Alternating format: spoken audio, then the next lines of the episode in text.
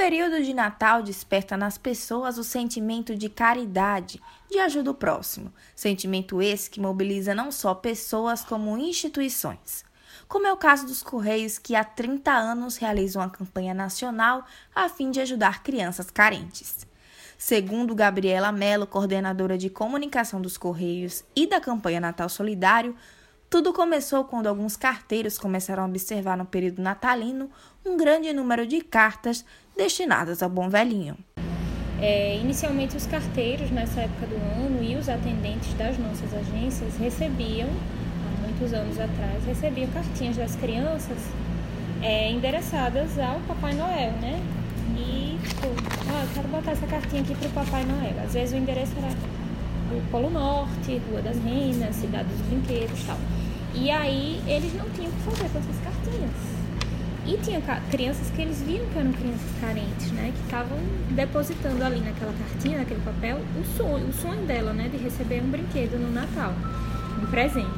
Então eles abriam essas cartinhas, viam o que a criança queria, muitas vezes compravam ou faziam vaquinhas e iam entregar essas, essas, esses presentes na casa das crianças. Isso foi tomando uma proporção maior até que a empresa transformou isso em uma, uma ação institucional, em um projeto institucional. Depois de consolidada, a campanha começou a fazer bastante sucesso.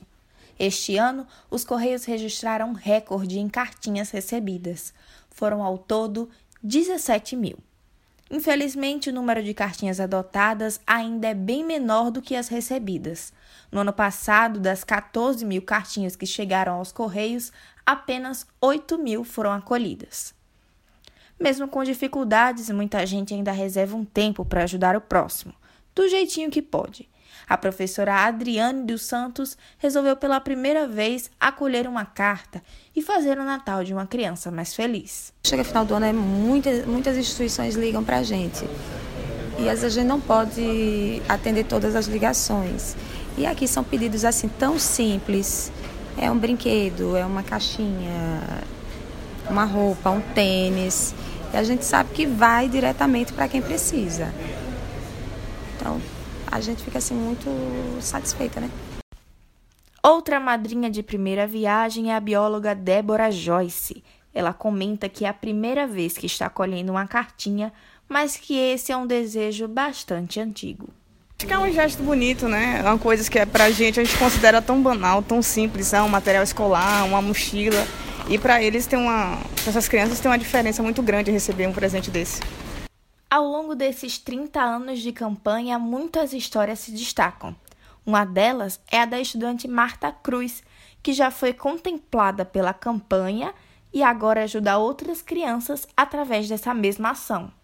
De 10 a 12 anos eu mandei uma cartinha para o Papai Noel dos Correios e nela eu pedia material escolar. Isso acho que foi no mês de outubro e no mês se não me engano foi outubro ou foi novembro. E no mês de dezembro, lá para dia 25, chegou um caminhão na minha casa dizendo que era o material escolar que eu tinha pedido. E naquele caso, tipo, a gente não tinha tanta condição financeira e foi uma grande ajuda. Anos depois, Marta começou a trabalhar nos Correios como jovem aprendiz e teve a sorte de trabalhar justamente na campanha do Papai Noel Solidário. Eu acredito que o maior impacto disso na minha vida foi porque, tipo, eu pude ver aquilo que eles fazem com todo carinho, com toda emoção. E hoje em dia, não só eu, mas com é, minha família, eles sempre estão tirando uma cartinha. Todo ano a gente tira uma cartinha para poder ajudar pessoas como eles.